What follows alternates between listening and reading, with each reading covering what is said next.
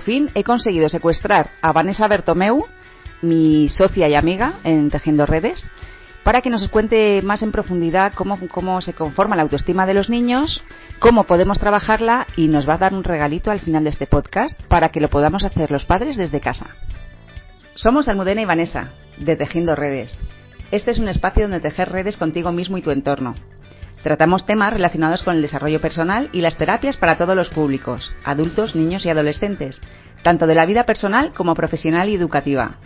También hablaremos sobre la crianza de los hijos, entender las etapas por las que están pasando y casi lo más importante, pautas para no morir en el intento. Te animamos a que nos escribas en comentarios para decirnos si hay algún tema concreto del que te gustaría que hablásemos o sugerencias y opiniones. Y si te ha gustado este podcast, no olvides compartirlo en tus redes sociales y ponernos muchas estrellitas en iTunes. Entre todos, podemos tejer redes y crear un mundo mejor. Antes de comenzar la entrevista, me gustaría presentarte a Vanessa Bertomeu, mi compañera en Tejiendo Redes. Ella es psicóloga clínica, terapeuta gestal, educadora transpersonal y está especializada en la infancia. Además, es madre de tres hijos, de 16, 12 y 10 años respectivamente.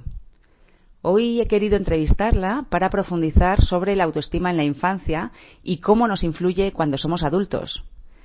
También me gustaría saber cómo trabaja en terapia con sus pequeños pacientes y qué podemos hacer los padres desde casa para reforzar la autoestima de nuestros hijos. Al final de este podcast tenemos una sorpresita para trabajar la autoestima con los pequeños desde casa. Encantada de que estés aquí, por fin acompañándome en este programa. Hola, Almudena. Gracias por invitarme.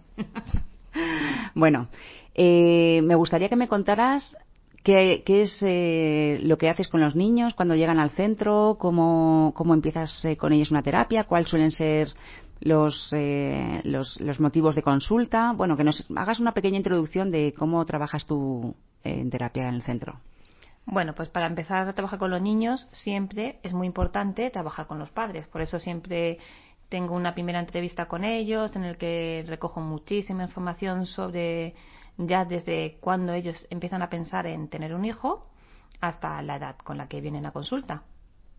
Y eh, también les doy un cuento en el que se le cuenta a los niños qué es un psicólogo. También les doy una carta que tengo escrita para los niños porque no es fácil ir a terapia y menos decirle que va a la psicóloga, que parece que tienen un problema. Pero bueno, eh, aunque también recomiendo que visiten la web y vean fotos del centro, la verdad es que en cuanto llegan y ven la sala de niños, eh, se les suele pasar los miedos. Ven que hay muñecos, figuras, juguetes. Y lo primero que les digo además es que elijan una carpeta. Tengo allí muchas carpetas de colores y ellos eligen una con el color que más les guste. De allí van metiendo sus trabajos. Entonces, desde ahí que ven que no es tan Mm, grave o no es tan peligroso como, o, terrorífico como ellos se lo imaginan, se les pasa enseguida. Me imagino que los motivos de consulta pueden ser muy variados, mm, de todo tipo, por bullying, por comportamientos disruptivos. Y hoy nos gustaría mm, centrarnos en la autoestima. Entonces, Mm, si puedes explicarnos cómo se conforma la autoestima en la infancia y, dónde debemos poner la atención los padres para, que nuestros hijos puedan desarrollar una autoestima más saludable. Eh, ¿Nos puedes dar unas pinceladas de cómo se hace esto? Bueno, sea cual sea el motivo de consulta, al final siempre se trabaja la autoestima, porque quieras que no, la autoestima siempre se ve tocada cuando haya un tipo de dificultad en la vida de cualquier persona, tanto de niños como de adultos. Pero bueno, la, autoestima se va formando en la infancia en un proceso de asimilación en las relaciones eh, con sus familiares. Es decir, en un proceso en el que el niño va asimilando esos mensajes que recibe de forma verbal e incluso no verbal, aunque nosotros no nos demos cuenta como adultos, de las personas que son importantes para el niño. Por eso digo personas importantes para el niño, porque no solamente de los padres, incluso puede ser de los profesores, de los abuelos, de los hermanos. Y también hay que tener en cuenta que el niño cómo interpreta y cómo percibe esas experiencias eh, en sus relaciones familiares, porque todo se basa en cómo cada uno percibimos y por tanto cómo asimilamos los estímulos que nos vienen del exterior. En este caso, sobre todo de los padres, porque la mirada que los padres ponen sobre el niño y cómo el niño la percibe es lo fundamental. Cuando has dicho eh, los mensajes que enviamos a los niños verbales y no verbales, eh, ¿puedes especificar un poquito más esta parte, por favor? Pues es la comunicación verbal, no solamente lo que le decimos, sino lo que realmente hacemos.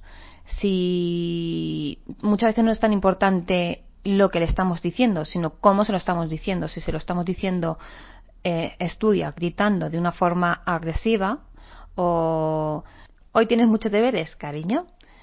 Es muy importante entonces la congruencia entre lo que decimos y lo que hacemos. Es el no se pega, pegando almudena. me está dando en la mano. es, no, no tiene sentido. El no me chilles y estás chillando. Entonces no hay una congruencia entre lo que nosotros decimos y lo que le estamos pidiendo a nuestro hijo. Otra pregunta que se me ha quedado en el tintero es sobre la mirada, lo que has explicado de la mirada, que es cómo nuestra mirada hacia nuestros hijos y cómo ellos perciben esa mirada. ¿A qué te refieres con esto en concreto? Bueno, esto es la, mirada que inevitablemente ponemos los adultos sobre los niños. Eh, le ponemos etiquetas y respecto a esas etiquetas nosotros nos empezamos a comportar y les empezamos a hablar y mirar desde, desde ahí. Yo lo que intento en terapia es mirarle desde otro lado. Cuando me viene un niño con problemas de agresividad, no le hablo como si me fuese un niño agresivo, le hablo a esa parte del niño, a su otra parte que no muestra tanto de ser un niño cariñoso o más em, pausado. ¿Y entonces la mirada eh, de, que recibe el niño y cómo la interpreta? Eso es. Si nosotros siempre esperamos que nos responda de forma agresiva, nosotros como padres, como adultos, ya estamos a la defensiva. Si le miramos y actuamos como si no lo fuera, él empieza a sacar su otra parte, su parte más calmada. Qué bueno. ¿Y cómo puede influir la educación en su autoestima? En la educación se suelen dar dos polos muy opuestos. Está la educación autoritaria, donde los padres suelen ser muy estrictos o incluso muy exigentes, Así que el niño lo vive como, como que nunca es lo suficientemente bueno, nunca voy a llegar a hacerlo lo suficientemente bien. O tengo que ocultar cosas porque si no, eh, no lo va a ver bien mi padre.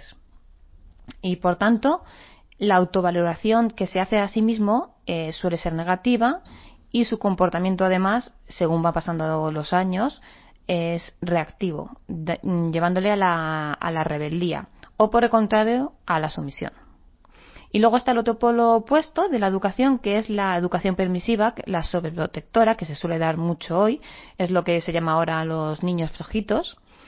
Es porque estos niños, además, eh, sienten que, no, tienen esa sensación de que no saben hacer las cosas, porque siempre se lo hacen, o que son incapaces de tomar decisiones sobre su vida.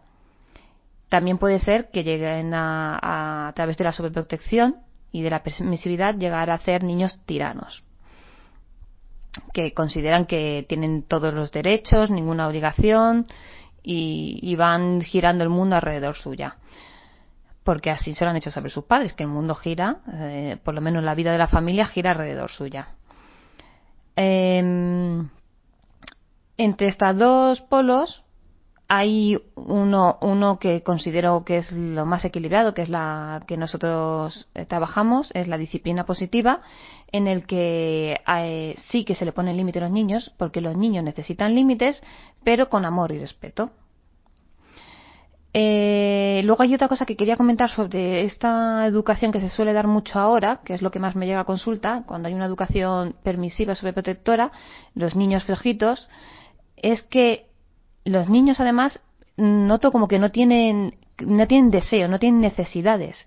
No hay oportunidad de tener deseo cuando su necesidad, antes de, sentirla, su madre o su padre ya la ha calmado. Antes de que el niño pida un móvil, ya lo tiene.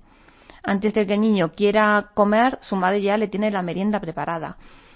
Es, es una desconexión que veo en los niños porque no, están apáticos, están desconectados totalmente del deseo, viven con desgana, con una desmotivación continua y que no solamente es por la educación en el colegio, por, la, por los estudios, que entiendo que hay una desmotivación, por cómo se dan las materias hoy en día, pero también es cómo en casa, antes de que ellos puedan tener algún tipo de deseo, se ven concedidos.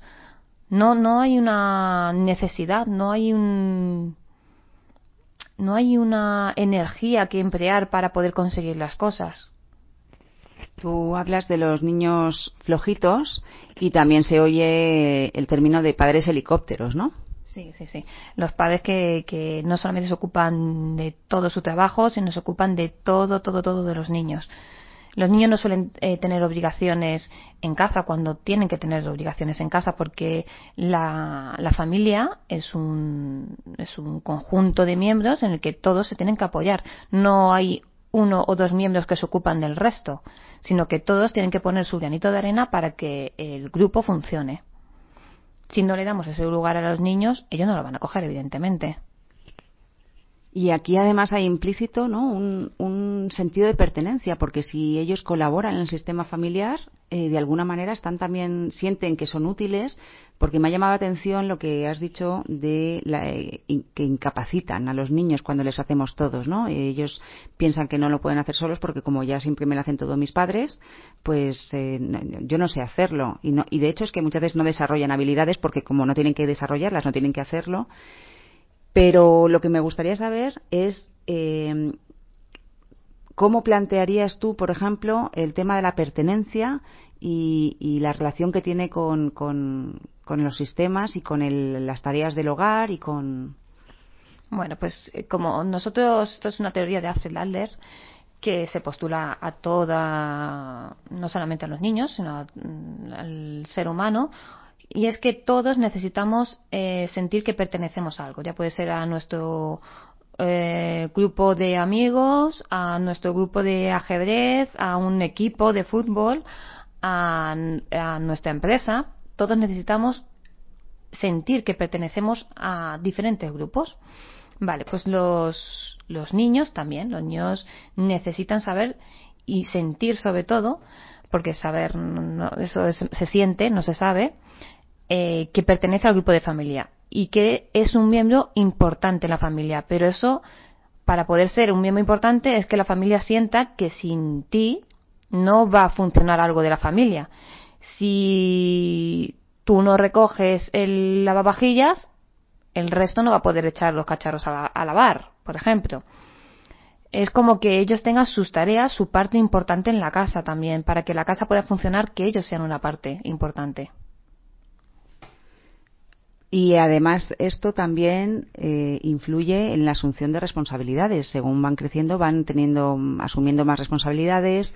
Los famosos deberes que yo muchas veces oigo en los grupos de madres de se nos ha vuelto a olvidar el libro de lengua o es que hemos aprobado el examen, el examen o hemos suspendido el examen y de esa manera les estamos quitando la responsabilidad que de ellos deberían desarrollar sobre su vida, sus cosas y, sus estudios y sobre todas las, las áreas ¿no? de, que, les atañen a ellos. Sí, esto es eh, la importancia de vivir una paternidad consciente, el saber qué estamos proyectando continuamente en nuestros hijos, qué queremos vivir a través de nuestros hijos y no verlos como seres individuales. Eh, es, es, muy común eh, dentro de los padres helicópteros el vivir a través de ellos. Lo que no he conseguido yo en mi vida, lo quiero que lo consiga él, pero es que ellos son ellos, nosotros somos nosotros y, y partiendo de la individualidad se puede formar un sistema familiar que funcione. Y hemos hablado mucho de los padres helicópteros, y, pero me gustaría hacer también un, par de matices, tener, dar un par de, de, pinceladas a los padres excesivamente autoritarios cómo, cómo daña eso la autoestima en los niños? todo esto con la premisa que has dicho al principio de eh, hay que poner límites y tienen que tener tienen que tener necesitan esos límites y esas normas mm, con amor y firmeza eh, pero cuando un padre o una madre son es excesivamente eh, autoritario ¿qué, ¿qué, problemas puede acarrear en la autoestima del niño bueno pues es por una parte o pueden ser reactivos y llevarles a la rebeldía. Eh, en la rebeldía actúan llevándonos constantemente al contrario, haciendo lo que eh, expresamente le hemos dicho que no hagan, o por el contrario, la sumisión. Y la sumisión, bueno, puede ser fácil como padre, que tu hijo te diga todo el rato que sí y que lo haga, pero eh, tenemos que mirar eh, para dentro de 10, 15, 20 años cómo queremos que ellos se comporten en la vida. ¿Qué queremos? ¿Que sean unas personas sumisas con sus parejas en el trabajo? ¿O queremos que ellos sean unas personas asertivas y sepan poner límites? Si nosotros no les enseñamos en casa a poner límites de forma asertiva, no lo van a saber hacer fuera. Van a ser sumisos en la sociedad. Y entonces podemos encontrarnos las dos mm, partes, ¿no? O, la rebeldía y entraríamos en lucha de poder, que esto en la adolescencia ya vemos también nosotras en el centro que, es un, gran problema en las luchas de poder entre padres e hijos más allá de la propia adolescencia, eh, sino por la propia la, rebeldía ante esta forma educativa y la sumisión que la sumisión efectivamente, porque esto, por ejemplo, en los adolescentes, que muchos padres nos, nos vienen con preguntas de ¿y qué puedo hacer a mi hijo para que no beba o para que no fume o para que no se drogue cuando sea adolescente? Bueno, en la adolescencia ya eso ya es otro tema porque en la adolescencia ya mm, hay cosas que nos escapan de nuestro control y tenemos que asumirlo. No, no podemos controlarlo todo y de hecho no debemos controlarlo todo. Para eso hemos tenido que prepararles para la vida sobre todo ya se haya hecho lo que se haya hecho, hay que intentar tener una buena comunicación para que, mm, yo lo llamo el puerto seguro, para que ellos vayan, naveguen, exploren, pero que si tienen algún problema, nosotros seamos el faro, seamos el puerto a donde ir cuando realmente haya un problema y no que acuda a amigos, a consejos de amigos o personas que no son eh, adultas y que les den unos consejos que sean mm, dañinos para ellos. Si nosotros estamos ahí para escucharles, nos traigan lo que nos traigan, cuando tengan un problema van a venir a nuestra ayuda. Si lo que reciben de nosotros es, son eh, regañarles, decirles que no pueden hacerlo o, o juzgarles, no van a venir cuando tengan realmente un problema. Y entonces, eh, podemos decir que a los padres que, tienen la duda de cómo puedo mm, hacer para que mi hijo no fuma, no beba, no, mm, no se drogue, sería eh, pon límites, enséñale a poner límites tú desde pequeño de, manera asertiva, poniéndoselos tú para que luego él aprenda a ponerlos fuera. Sería eso un poco. Sí, poner límites de forma eh, asertiva. Yo creo que otro día podríamos hablar de la comunicación no violenta, de cómo los padres podemos trabajarla con, ellos para que ellos también sepan decir no fuera de casa, pero de forma asertiva, sin tener que, mm, ser agresivos con sus amigos o, llegar a ser sumisos porque no saben decir que no. Vale, esto lo dejamos para otro podcast, que es que yo me lío a hablar y, como todo me gusta mucho, eh, hablaría tres horas seguidas. Vale, pues vamos a volver a, centrarnos un poco en, la autoestima. ¿Cómo podemos detectar una baja autoestima? Cuando, ¿Cómo saber si nuestros hijos tienen una baja autoestima? Bueno, ahí puedo decir una serie de acciones o, comportamientos que se suelen dar, ¿vale? Eh, por ejemplo, los niños retraídos, con pocas habilidades sociales, bueno, ahí está una vez más la asertividad, y niños que participan poco en las actividades. Niños que enseguida dicen es que no puedo, o el es que no sé, eh, dámelo tú, que no, no estoy cansado, ¿vale? Son, son niños como sin energía. Eh, niños que quieren que se lo hagan todo y que son tremendamente dependientes de sus padres, inseguros, que tienen miedos, más allá de los miedos eh, evolutivos normales. Son exigentes, perfeccionistas, son niños que se muestran agresivos sometiendo a sus amigos o a sus hermanos a la fuerza, incluso humillándolos porque no saben estar de una forma que no sea agresiva en el mundo, eh, tienen poco sentido del humor y bueno, tampoco son, suelen ser capaces de ver, de ver el lado bueno de las cosas. ¿A qué te refieres exactamente con eh, que no saben estar de una forma que no sea agresiva en el mundo? Cuando hay una baja autoestima, eh, uno no está bien consigo mismo. No, no sabe decir no y quedarse tranquilo. No sabe poner sus límites, no sabe eh, hacer lo que yo quiero sin que me importe lo que opine el otro. Y cuando me importa lo que opine el otro, pues antes de que me ataquen, o que, bueno, más bien que yo me sienta atacado, voy a atacar yo. Pero esto no está en confluencia con la empatía.